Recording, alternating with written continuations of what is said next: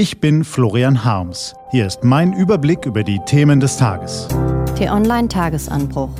Was heute wichtig ist. Montag, den 7. Mai 2018. Polizeieinsatz in Ellwangen, Wohnungsprobleme in Deutschland und Wladimir Putin. Heute vom stellvertretenden Chefredakteur Jan Hollitzer. Gelesen von Barbara Butcher. Was war? Neues zum Polizeieinsatz in Ellwangen. Lassen wir uns nichts einreden. Nein, unser Rechtsstaat ist nicht gescheitert. Nein, unser Rechtsstaat hat nicht versagt. Sie merken schon, es geht noch einmal um Ellwangen. Und nein, wir dürfen Themen wie diese nicht den Schreihälsen überlassen, die jede sich bietende Möglichkeit nutzen, Stimmung zu machen. Zugegeben war das gewaltsame Verhindern einer Abschiebung vergangene Woche erschütternd. Das Bild abrückender Polizisten hat irritiert. Im Nachhinein betrachtet aber war die Reaktion, die Lage zu deeskalieren, korrekt. Die Polizei kehrte später zurück, setzte den Gesuchten fest und machte unmissverständlich klar, in welchem Rechtsrahmen wir uns in Deutschland bewegen. Das war ein unerlässliches Signal. Das aber schien den Schreihälsen nicht zu reichen, ignorierten es oder bekamen es gar nicht mehr mit, denn sie waren schon heiser vom Artikulieren ihrer Hassparolen, die den Untergang Deutschlands beschworen. Ihre Finger waren nach unzähligen Hassposts in den sozialen Netzwerken schon wundgetippt. Es ist unerträglich. Reflexartig wird unreflektiert gepöbelt, ohne dass die Situation vor Ort auch nur ansatzweise beurteilt werden kann.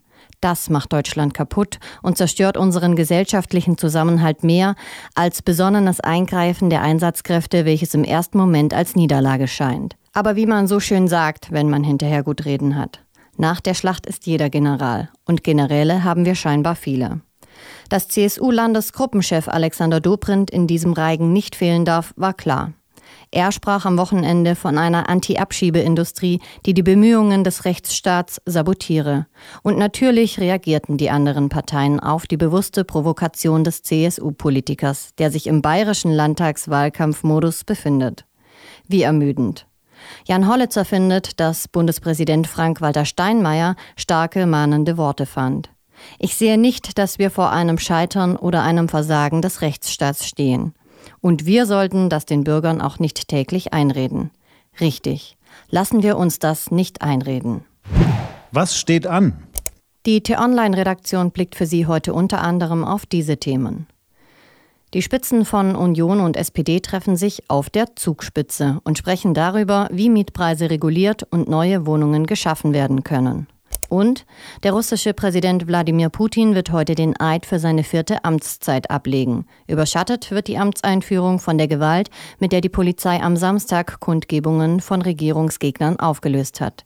Diese und andere Nachrichten, Analysen, Interviews und Kolumnen gibt's den ganzen Tag auf t-online.de was lesen.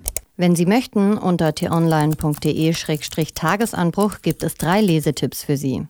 Heute geht es darum, wie Dänemark mit Einwanderungs- und Asylpolitik umgeht, um eine vielfältige Gesellschaft mit Fragezeichen und pikante Details über den Stockholmer Sexskandal. Das war der T-Online-Tagesanbruch vom 7. Mai 2018, heute vom stellvertretenden Chefredakteur Jan Hollitzer.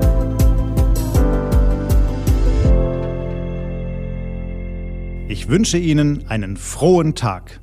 Ihr Florian Harms.